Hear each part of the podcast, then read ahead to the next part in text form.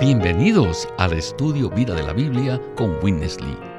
Esperamos que este estudio vida los introduzca en un disfrute más profundo de las escrituras y de nuestro querido y precioso Señor Jesús. Visítenos en nuestra página de internet radiolsm.com y allí podrán escuchar gratuitamente todos los programas radiales del estudio vida. En el libro de Romanos, Pablo solo empieza a hablar acerca de los hijos de Dios y de los hijos maduros de Dios a partir del capítulo 8. La meta de la santificación es la glorificación, cuya meta a su vez es la plena filiación de los hijos de Dios. Hablaremos de este tema en este programa del Estudio Vida de Romanos que tiene por título Herederos de la Gloria, parte 2 y nos acompaña una vez más Oscar Cordero para ayudarnos con los comentarios. Bienvenido, Oscar. Gracias, hermano, por la oportunidad de participar en este ministerio tan valioso acerca del capítulo 8 de Romanos. Hoy tenemos un mensaje del capítulo 8 de Romanos que está lleno de un contenido muy valioso. Así que vayamos directamente a Witness para escuchar el primer segmento del mensaje. Adelante. El versículo 17 del capítulo 8 de Romanos dice, y si hijos, también herederos, herederos de Dios y coherederos con Cristo. ¿Se dieron cuenta que después de la palabra herederos hay un punto y coma? No digan ya que somos hijos, también somos herederos. No, no, no digan eso siempre y cuando tengan el Espíritu dando testimonio dentro de ustedes, son los hijos de Dios. Pero hay una condición que se necesita para pasar de hijos a herederos. ¿Cuál es la condición? El versículo continúa así. Si es que padecemos juntamente con Él, para que juntamente con Él seamos glorificados. Para ser herederos tenemos que sufrir no se olviden de que los sufrimientos son la encarnación de la gracia, de manera que no los teman. Si verdaderamente sufrimos con Él, seremos juntamente glorificados con Él. No puedo decirles que sin los sufrimientos no seremos glorificados, pero sí puedo asegurarles que si no tienen muchos sufrimientos, la medida de su gloria no será muy elevada. Cuanto más sufrimientos pasamos, más intensificación de gloria tendremos. Los sufrimientos aumentan la intensidad de nuestra gloria. En 1 Corintios 15, 41, Pablo nos dice que las estrellas tienen diferentes niveles de luz. Algunas resplandecen más que otras. Todas brillan. Todos nosotros brillaremos y todos seremos glorificados. Pero la intensidad de nuestra gloria dependerá de la cantidad de sufrimiento que estamos dispuestos a tomar. Es cierto que el apóstol Pablo en aquel día resplandecerá más brillantemente que todos nosotros. Todos seremos glorificados, pero la intensidad de nuestra gloria diferirá conforme al nivel de nuestro sufrimiento. El versículo 18 dice, pues tengo por cierto que los padecimientos del tiempo presente no son dignos de compararse con la gloria venidera que en nosotros ha de revelarse. Los sufrimientos del presente no son nada comparados con la gloria. El versículo 19 dice, porque la creación observa ansiosamente, aguardando con anhelo la manifestación de los hijos de Dios. La manifestación quiere decir la exposición o aparición de los hijos de Dios. Todos nosotros somos hijos de Dios. Y como ya hemos mencionado previamente, si le decimos a la gente en la calle que somos hijos de Dios, pues pensarán que estamos locos. Ellos dirán, mírate y mírame a mí. ¿Cuál es la diferencia entre nosotros? Yo soy un ser humano y tú también. Tú no eres diferente que yo. Eres solo un ser humano. ¿Por qué dices que eres un hijo de Dios? Pero el día llegará cuando todos los hijos de Dios serán manifestados. todos seremos revelados. En aquel día, todos estaremos en la gloria. Todos seremos glorificados. Todos seremos designados por la gloria de Dios. Todos verán y tendrán que admitir, mira a esa gente, de seguro que son los hijos de Dios. No será necesario que digamos nada. Seremos designados por nuestra glorificación. Y esto es todo lo que la creación está esperando.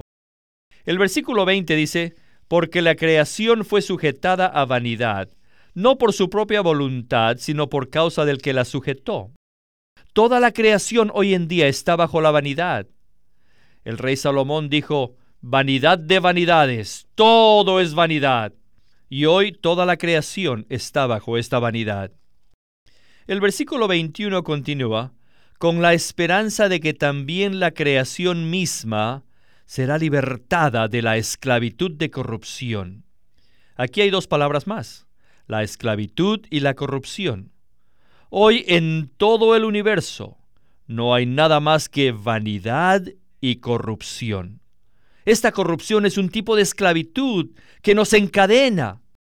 Un día los hijos de Dios serán glorificados, esto es, serán llevados a la gloria. En esa gloria habrá libertad y esa libertad será un reino, una esfera, un dominio. Toda la gloria será un reino, o sea, una esfera a la cual todos nosotros seremos llevados. Cuando entremos a esa libertad o a ese reino de gloria, toda la creación será liberada de la vanidad, de la corrupción y de la esclavitud. Esta es la razón por la que toda la creación espera por ese tiempo. Por eso nosotros tenemos mucho que ver con toda la creación. El destino de la creación depende de nosotros. Si nosotros maduramos lentamente, toda la creación nos echará la culpa. Nos dirán, queridos hijos de Dios, ustedes están creciendo muy lentamente. Estamos esperando el día de su madurez. Cuando ustedes entren en la gloria, todos seremos librados de la vanidad, la corrupción y la esclavitud de hoy en día. Por lo tanto, hermanos, tenemos que ser fieles a eso y no debemos desilusionarlos.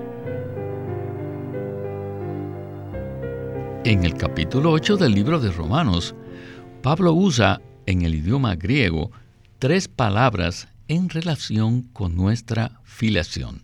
Primero, en el versículo 16, en cuanto a hijos, él usa tecnos, es decir, hijos pequeños. En el versículo 14, la palabra hijos ahí es juíos, es decir, hijos maduros. Y en la última instancia, en el versículo 17, utiliza la palabra herederos. Entonces, Oscar, ¿cómo corresponden estas tres palabras en las tres etapas de la filiación? El versículo 16 de este capítulo 8 nos dice que el Espíritu mismo da testimonio juntamente con nuestro Espíritu de que somos hijos de Dios. Y sabemos por otros pasajes del Nuevo Testamento que llegamos a ser hijos de Dios al creer en Cristo, el Hijo de Dios, y que recibimos la vida eterna. De esta manera, Dios el Padre nos regenera para ser sus hijos. Así que aquí es donde comenzamos todos con un nuevo nacimiento, con la regeneración, con venir a ser hijos de Dios. Esta es la etapa de la regeneración. Y el versículo 16 da testimonio de esta relación básica fundamental con Dios en vida. Luego tenemos la palabra hijos como se usa en el versículo 14, que dice a todos los que son guiados por el Espíritu de Dios, estos son hijos de Dios. Aquí me gustaría señalar que cuando el Nuevo Testamento utiliza palabras como hermanos o hijos, estas palabras incluyen a todos los creyentes, varones y mujeres, así como la frase novia de Cristo, que también incluye a todos los creyentes. Dicho esto, llegamos al asunto central. En el contexto de Romanos 8, avanzamos por el crecimiento de vida, es decir, la vida divina que aumenta en nosotros, de ser hijos pequeños a ser hijos crecidos. hijos que están en el proceso de llegar a la madurez. Y esto incluye lo que se menciona en Romanos 5.10. Mucho más seremos salvos en la vida de Cristo. Así que esta es la etapa de la transformación en nuestra alma con base en la regeneración en nuestro espíritu. Y esta etapa incluye la santificación y la renovación. Así que pasamos de ser hijos que nacemos de Dios en nuestro espíritu y que ciertamente tenemos la vida en nuestro espíritu, la vida divina, y avanzamos hasta crecer para ser hijos maduros, que estamos siendo transformados en la misma imagen conforme se revela en 2 de Corintios capítulo 3 verso 18. Después en Romanos, en el libro de Romanos tenemos la palabra herederos la cual corresponde a nuestro estado final. Seremos coherederos con Cristo, lo cual es una bendición increíblemente maravillosa. Y seremos herederos cuando nuestro cuerpo sea transfigurado y glorificado. Esta es la plenitud de la filiación, la filiación completa. Ninguno de nosotros es heredero todavía. Seremos herederos cuando nuestro cuerpo sea glorificado y transfigurado. Esa será la filiación plena. Y en ese momento seremos coherederos con Cristo. Gracias, Oscar. Verdaderamente aprecio mucho su respuesta. Bien, regresemos a Witness Lee para escuchar otro interesante segmento del estudio vida de Romanos. El versículo 22 del capítulo 8 dice,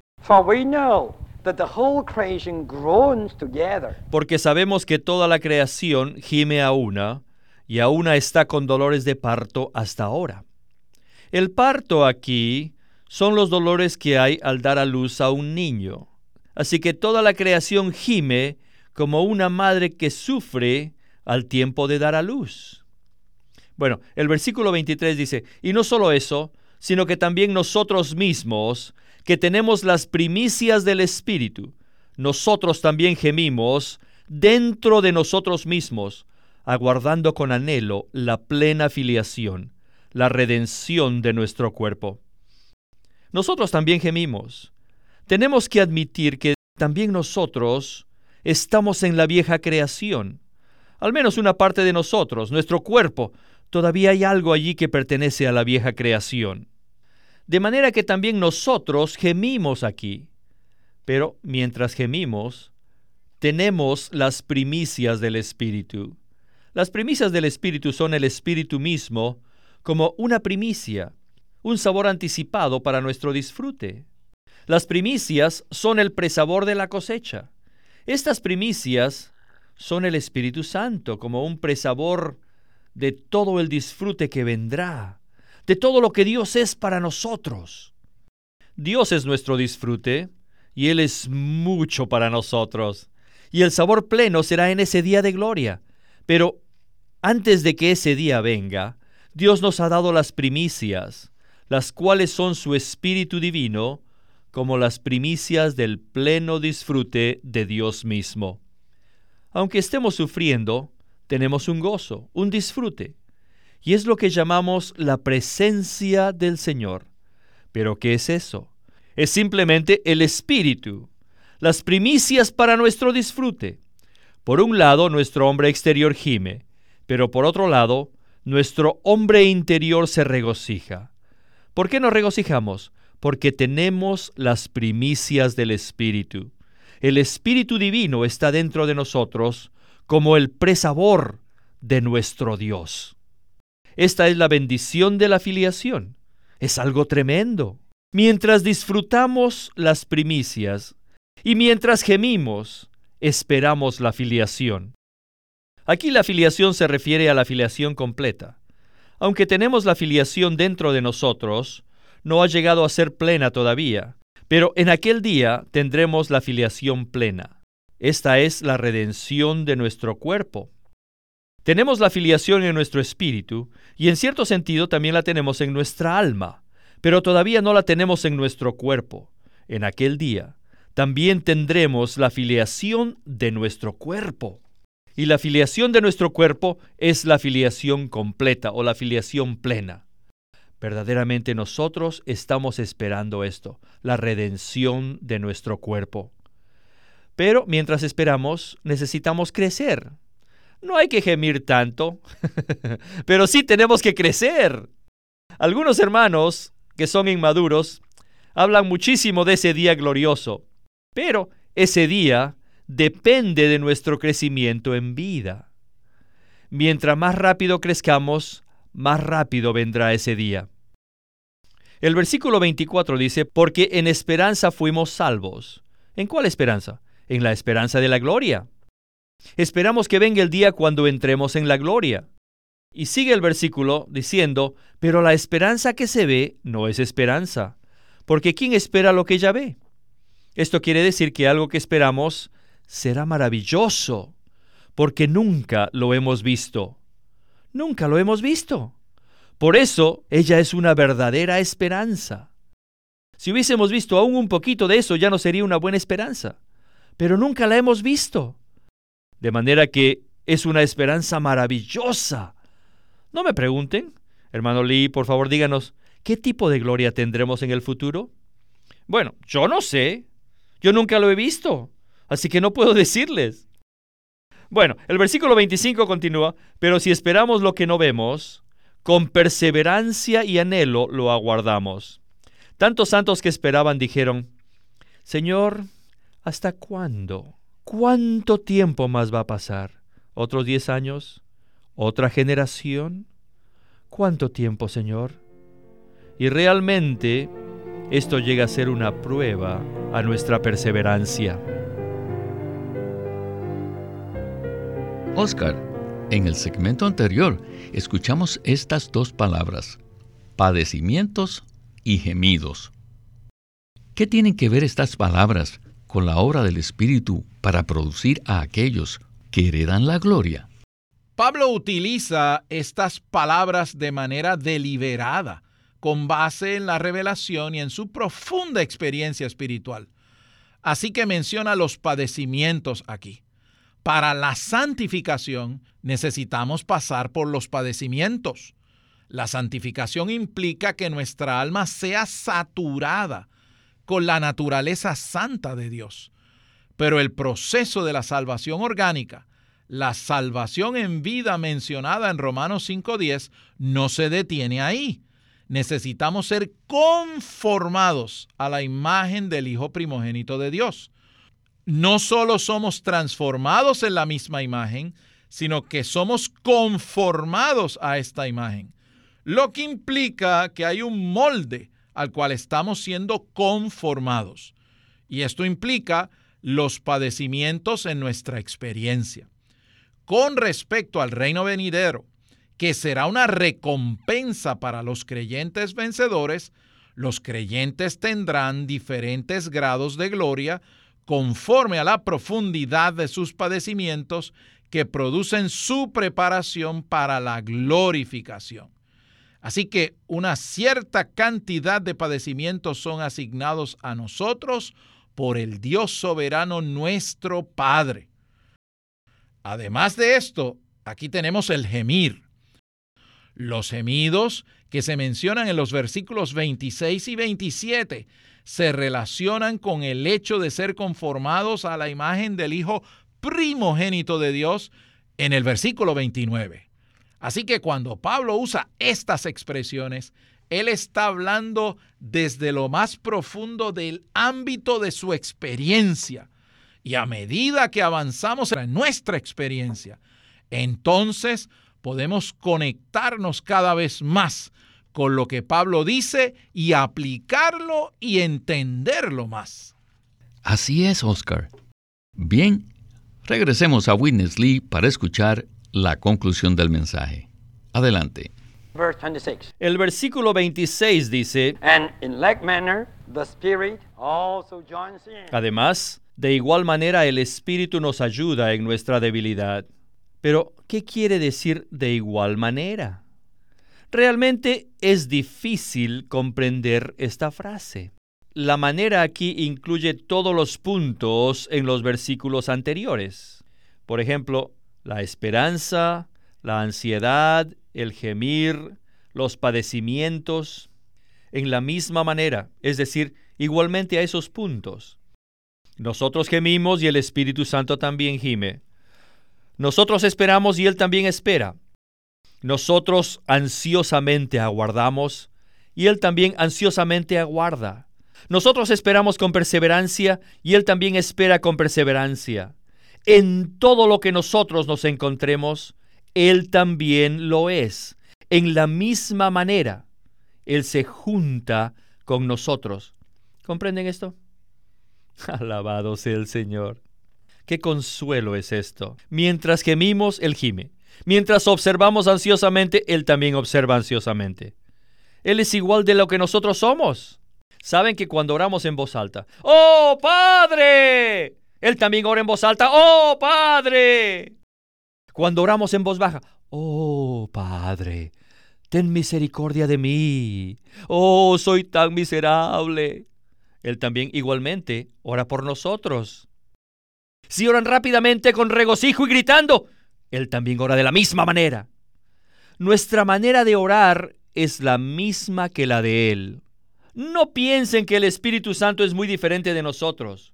Lo que Romanos nos revela tocante al Espíritu Santo es que Él lo hace en nuestra manera. Él se junta con nosotros. Él no nos pide que nos juntemos a Él. Él mismo se une a nosotros, se junta con nosotros.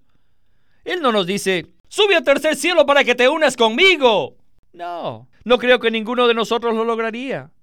Él simplemente se junta con nosotros de igual manera. Si somos rápidos, Él lo hace de una manera rápida. Si somos lentos, Él lo hace de manera lenta. Él es como nosotros. Al orar, ya sea de manera fuerte, débil, en voz baja, en voz alta, lastimosamente o enérgicamente, Él de igual manera se une con nosotros ayudándonos. El resto del versículo 26 dice, Pues ¿qué hemos de pedir como conviene? No lo sabemos. Pero el Espíritu mismo intercede por nosotros con gemidos indecibles. Su gemir está en nuestro gemir, y nuestro gemir está en el de Él. El versículo 27 dice, Mas el que escudriña los corazones sabe cuál es la intención del Espíritu, porque conforme a Dios intercede por los santos. Esto simplemente quiere decir que este Espíritu intercesor ora por nosotros para que seamos conformados a la imagen de Dios. Hasta este punto, vemos que somos los hijos de Dios y ahora estamos disfrutando todas las bendiciones de la filiación. El espíritu de filiación el testimonio del Espíritu, el guiar del Espíritu, las primicias del Espíritu, la ayuda del Espíritu, el interceder del Espíritu y finalmente la filiación plena de los hijos de Dios.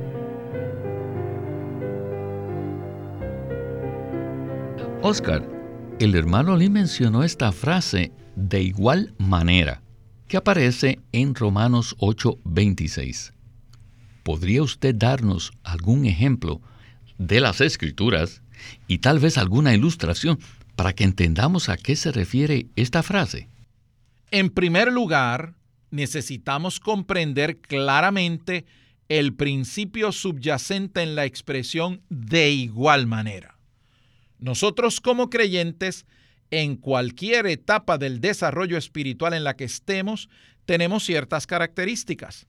Podemos gemir, podemos suspirar, podemos tener anhelos en nuestro interior. El gemido está ahí. Y el Espíritu viene a nosotros en la situación que estamos y entra en esa situación de igual manera. Si estamos tranquilos, Él estará tranquilo. Si somos débiles, Él parecerá ser débil. Él entra plenamente en nuestra situación y de esta manera intercede por nosotros.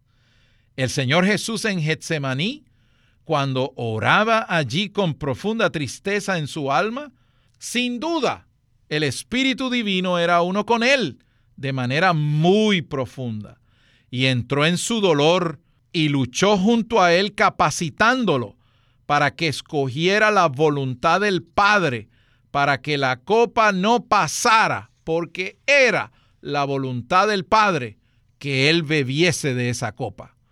Otro ejemplo de esto es cuando el apóstol Pablo se encontraba escribiendo el capítulo 8 de Romanos. Este fue su propio testimonio. Él no sabía qué orar, ni tenía las expresiones para orar. Tal vez ni siquiera sabía exactamente por lo que estaba orando. Entonces el Espíritu Santo vino a él de igual manera. Y el Espíritu sabía que la meta de este tipo de oración, de igual manera, es la plena filiación, es decir, ser conformado a la imagen del Hijo primogénito de Dios. Según la palabra del Señor, nuestras experiencias más profundas deben ser en secreto, así como el Padre está en secreto. Podemos dar testimonio que innumerables creyentes que están en la madurez espiritual viven de esta manera. Día tras día anhelan, buscan, gimen e incluso tienen dolores de parto. Y el Espíritu viene de igual manera y ora juntamente con ellos y en ellos y a través de ellos. Muchas gracias, Oscar, por acompañarnos en el estudio Vida de la Biblia con Winnesley. Gracias, ha sido un privilegio participar en este programa. Este es Víctor Molina haciendo la voz de Matt Miller, Oscar Cordero, la de Ron Kangas y Walter Ortiz, la de Winnesley.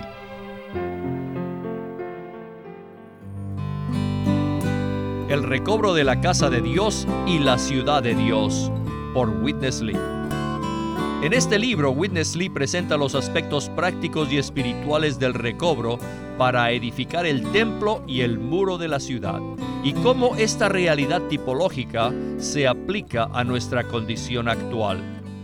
Y de esto trata el libro titulado El recobro de la casa de Dios y la ciudad de Dios, por Witness Lee. Queremos animarlos que visiten nuestra página de internet libroslsm.com. Allí encontrarán los libros impresos del Ministerio de Watchman Nee y Witness Lee, la Santa Biblia versión recobro con sus notas explicativas y también encontrarán folletos, himnos y libros en formato electrónico. Una vez más, libroslsm.com o llámenos a nuestro teléfono gratuito 1-800-810-1149. 1-800-810-1149